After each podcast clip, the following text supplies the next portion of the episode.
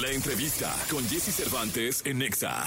Mike Towers, rapero y cantante nominado cuatro veces a los premios Latin Grammy. Se ha convertido en uno de los mejores letristas de Puerto Rico, fusionando la narración callejera y los grandes estilos pop en una carrera repleta de himnos que encabezan las listas de éxitos. Ese bandido que le con Jesse Cervantes, Cenix, en esta cabina recibimos a Mike Towers. Tú quieres mami, se le viran los ojos. 9 de la mañana, 36 minutos para todo este bendito país. Mike Towers con nosotros. Buenos días, buenos días, Jesse. Buenos días a toda esa gente que está escuchando en este momento. ¿Cómo estamos, bro? Bien, la verdad contento de saludarte. Sabes que hace un año no tuve la oportunidad, bueno, nos saludamos y todo, pero no tuve la oportunidad de darte las gracias porque fuiste el headliner del festival Multiverso, Duro. que reunió a Sí, me acuerdo, me acuerdo. 65 mil personas en el Parque Bicentenario. Estaba súper duro, súper dura la energía ese día, brother. Y gracias por estar ahí. Ah, gracias a ustedes por tenerme ahí, ¿verdad? Fue una experiencia. Siempre que canto acá en México, como que me quedo con la adrenalina de querer volver a que sea más grande cada vez. Oye, ese día yo sabía que era muy grande que estuviera Mike Towers con nosotros, pero cuando te cantó toda la gente dije, Dios de mi vida, ¿qué está pasando? Es algo bien loco, brother. Yo me disfruto ese momento, respiro y se me queda en mi archivo de la memoria siempre. Oye, cuando empezaste es justo lo que soñabas. O sea, se cuenta, cuando dijiste algún día de chiquito, eh, quiero ser artista, ¿pensabas y soñabas con estar en los escenarios o con estar en los estudios o con qué O sea, soñabas? uno, uno, uno lo que piensa es lo más simple, lo de, ah, uno va a tirar música, a grabar y, y obtiene el éxito, pero a través del tiempo me tocó ver que no era tan fácil. Tú sabes, el que le gusta no va a ver las cosas que pasan como sufrimiento, lo va a ver como un obstáculo que uno supera. Y así, así lo, lo empecé a ver, pero no era tan fácil como pensaba. Eso sí, siempre quise llegar lejos, ahora no sabía ni cuándo me tocaba ni cuán lejos iba a llegar. So, me disfruto el camino, en verdad. Oye, Mike, ahora estás en la danza de los millones. Es decir, eh, yo siempre he dicho que los hay artistas que empiezan su carrera y llegan a, un- a un- todos sus videos y sus canciones, llegan al millón y brincan. ¡Ay, ya tengo un millón! y luego ya llegan a los 10 millones. ¡Ah, ya tengo 10 millones, ¿no? Sí. Y luego ya llegan a los 50 millones. ¡Ah, tengo... Tú ya estás en la danza de los 100 millones, hermano. En, en algunas canciones, tú sabes, gracias a Dios, cuando eso sucede, uno se motiva a seguir haciéndolo, pero no lo espero. Yo, yo dejo que eso fluya y que la gente sea lo- la que escoja. Tú sabes cuáles son las canciones que brincan a ese nivel. ¿No te obsesionas? No, pero te soy real, no me gusta como, si llego a un cierto nivel, me gusta mantenerme por ese perímetro. Sí, porque esta de La La es un Sí. fenómeno. Lo bueno es que no, como que no lo esperaba. Tú sabes, cuando, cuando hay canciones que uno va con todo, Lara no tenía ni video, ni siquiera. ¡Ah! So, y estaba 22 en el álbum, que es una cosa bien loca. Pero cuando suceden cosas así, ahí tú te das cuenta que lo que está duro y gusta, siempre va a salir a flota. Oye, y a ti no te. O sea, yo sé que están 22 en el álbum, no tenía video, pero hay muchas canciones que a los artistas sí les laten, pero al resto no. Y como hay tanta mano, luego que opina. Claro. ¿Verdad? Yo, esa canción me gusta mucho porque, obviamente, uno le- yo le cojo cariño a todas mis creaciones por igual. Que ahí es como tener un hijo, tú vas a tenerle cariño a todas, pero la gente, los jueces musicales, el que escucha la música, ahí es que decide cuál gusta más. Yo, si las hago yo, créeme, las veo todas por igual. Ahí te va, es- es- eso, eso es cierto. Es, las canciones dicen los artistas que es como tener un hijo. Sí. Pero ¿cuál es la niña? Porque sabes, puedes tener tres hijos, pero Claro. siempre hay una niña que la niña es más como, ya sabes. Pues de todas mis canciones, la que yo veo así es, se llama Diosa, esa canción. Siempre que la canto es como un momento bien especial en, en cada show. Y es mi canción, me atrevo a enseñársela a cualquier tipo de persona. Oye, eh, ahora vas a estar en México. Vas a Monterrey Sí. eh, el 22 de septiembre, el 23 de septiembre estás acá en el Pepsi Center. y el 20 voy a estar en Guadalajara también. el fechas, 20 en Guadalajara, sí, En, el, en el Telmex. Sí, voy a estar ahí, voy a estar ahí. ¡Qué emoción, ¿no? Súper, bro. Yo siempre he querido como que My Tower sea grande en México. Como que ese ha sido un reto, por lo menos del lado de nosotros. Tal vez ustedes no lo ven así porque son bien grandes y están regados por el mundo. Pero acá nosotros decimos como, ok, ¿cómo le gustamos a esa población mexicana, entiendes? Es un reto que siempre he tenido como artista. Y sé que voy, voy por ahí. No, claro, además, eh, yo siempre insisto que esto es de mucho tiempo. Sí. Y de estar insistiendo, Claro, eso insistiendo. no, no es así de la noche a la mañana. Eres terco.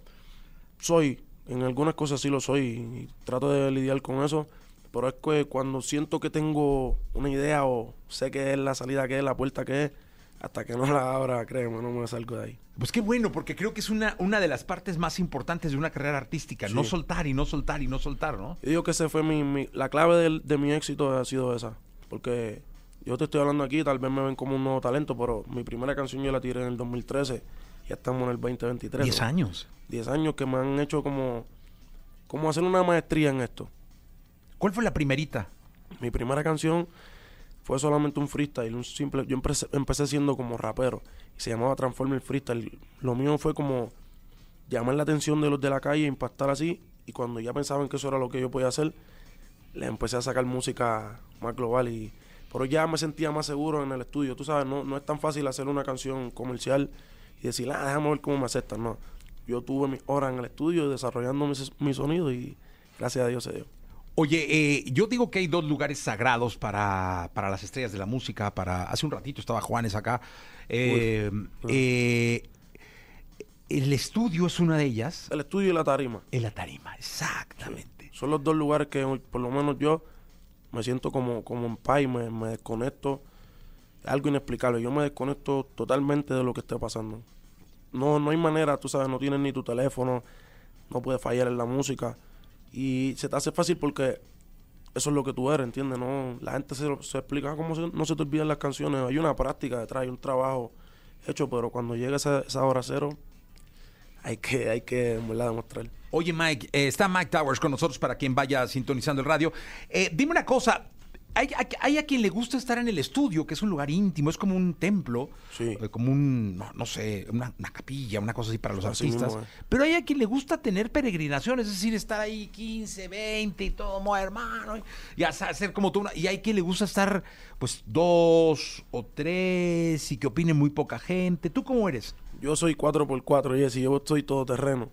Yo me gusta, si me preguntan a mí cuál es mi favorito, me gusta ir con mi productor, tú sabes, en baja para concentrarme, pero hay momentos que hace falta esa vibra, que la música va como que con ese estilo de, ok, déjame ver cómo la gente reacciona, vamos a hacer algo más, más festejoso.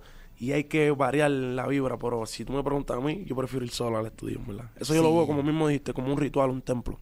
Es que sabes que además eh, hay mucho que, que generar ahí, hay mucho compromiso. Súper. Eh, Recuerda, uno, uno tiene que estar centrado en lo que es.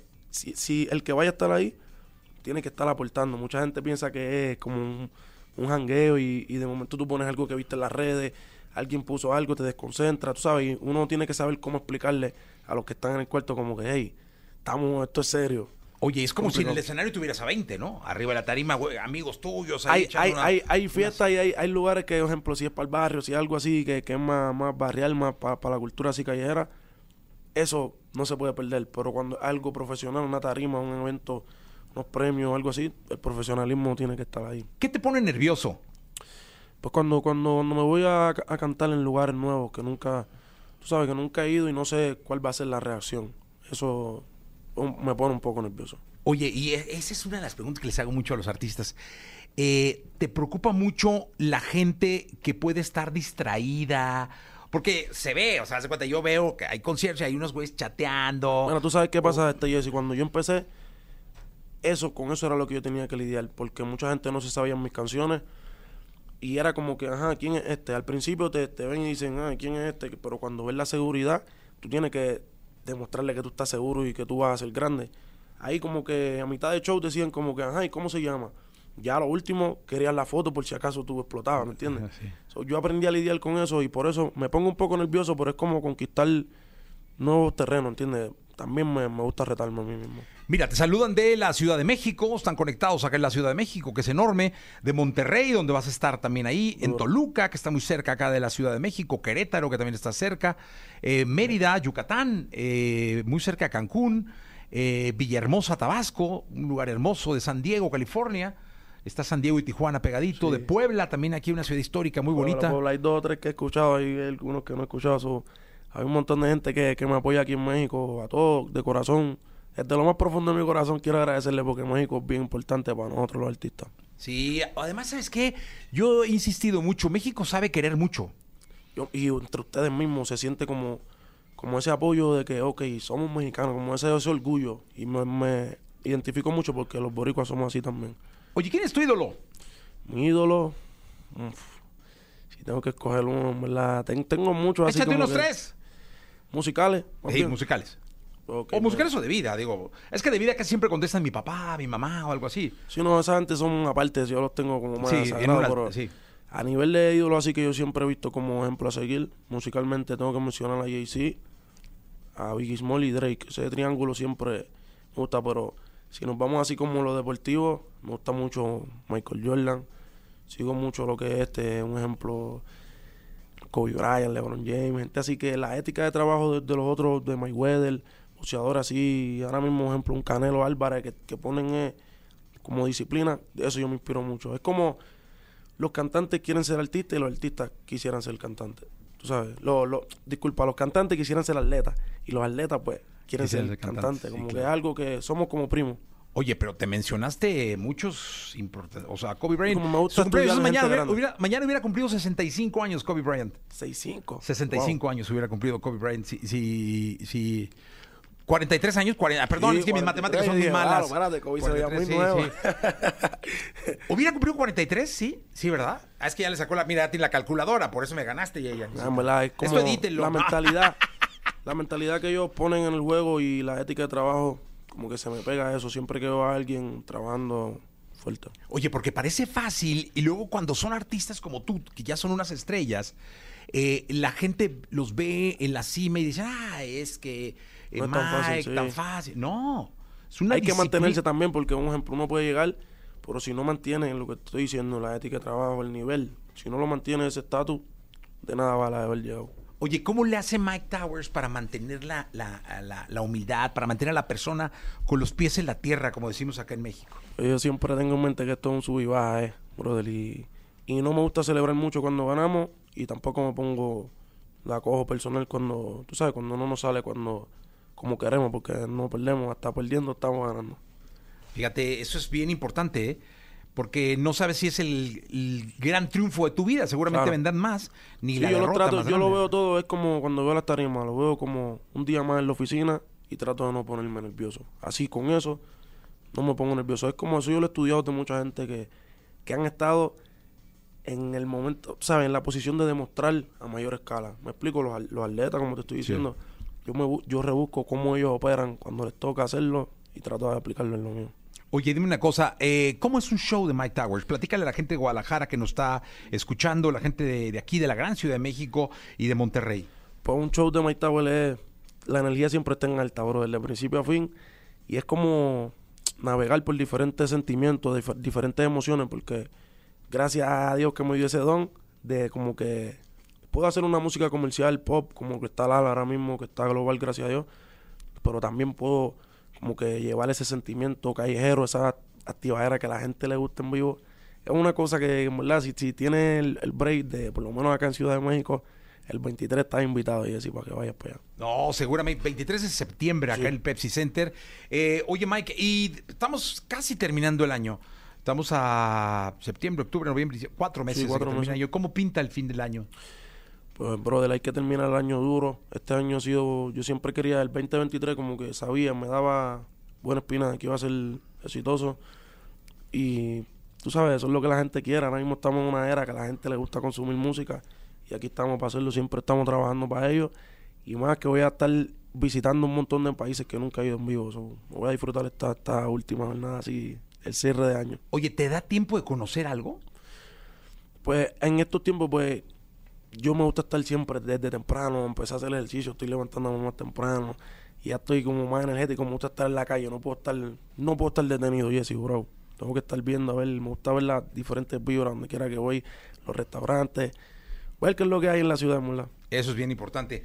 Eh, última pregunta. ¿Con qué artista no vivo, es decir, que ya hubiera muerto, te hubiera gustado hacer un featuring? Um, o Bob Marley o Michael Jackson. Tú sabes, n- ni siquiera un featuring, haberlos conocido y tener ese, como ese momento en el estudio, un par de consejos, un par de tips. Y si, si grabábamos, mejor, pero por lo menos que nos hubiésemos sentado a ver. ¿Michael? Michael y Bob, Y boom, uf, pues duro. durísimos. Impresionante. Fíjate que a Michael Jackson lo contestan mucho, ¿eh? Es que fue como más que un artista, fue algo que se, que se mantuvo. Hoy día no está ahí, estamos hablando de él, ¿entiendes? Claro. Mike Towers, muchas gracias por estar acá. Un placer, Jesse, y a todos los oyentes, gracias por el apoyo. El John King, estamos aquí en México. Gracias de verdad por estar acá. Vamos a dejar seis pases dobles de regalo para tu concierto el- del 23 de septiembre acá. Seguro, nos vemos allá, nos vemos allá, mi gente, los quiero. Listo, gracias Mike Towers por estar con nosotros. Continuamos.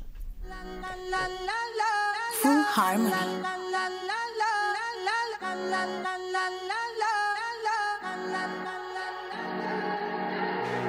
Todo está bien, no te tienes que estresar. A ti yo sola no te dejaré. Me enchulé la primera vez que la vi. Me enamoré cuando con ella bailé. Desde hace rato se quería pegar. Puso la espalda contra la pared. Y si yo bajo, sabes que le haré. Tú quieres mami. Se le viran los ojos. La miro y se relambe. El pinta labios rojo esa cintura suelta. Baby, si yo te cojo, te subo a la altura. Tú dime y te recojo. Ella a manejar me dejó. Siempre se va a sentir cuando un lugar llegue yo. Yo estaba coronando desde que era menor. Por foto se ve bien, pero de frente mejor. Se dio un par de copas de más. Del vino tinto me pidió pausa cuando Ellos cuando me ven de frente quedan trinco. Sola la hace, sola la paga. Donde otra la que te se apaga. Está llamando mi atención porque quiere que le haga. Tú quieres mami. Se le viran los ojos. La miro y se relambe. El pinta labios rojo. Esa cintura suelta. Baby, si yo te cojo, te subo a la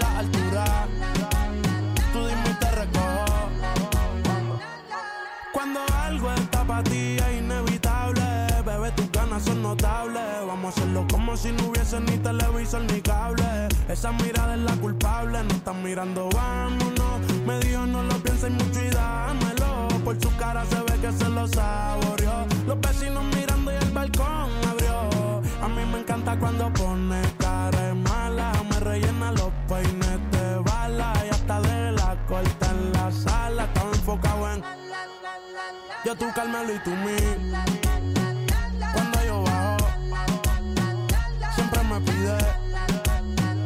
Yo nunca paro. Y a ella le gusta él. La tengo loca con él.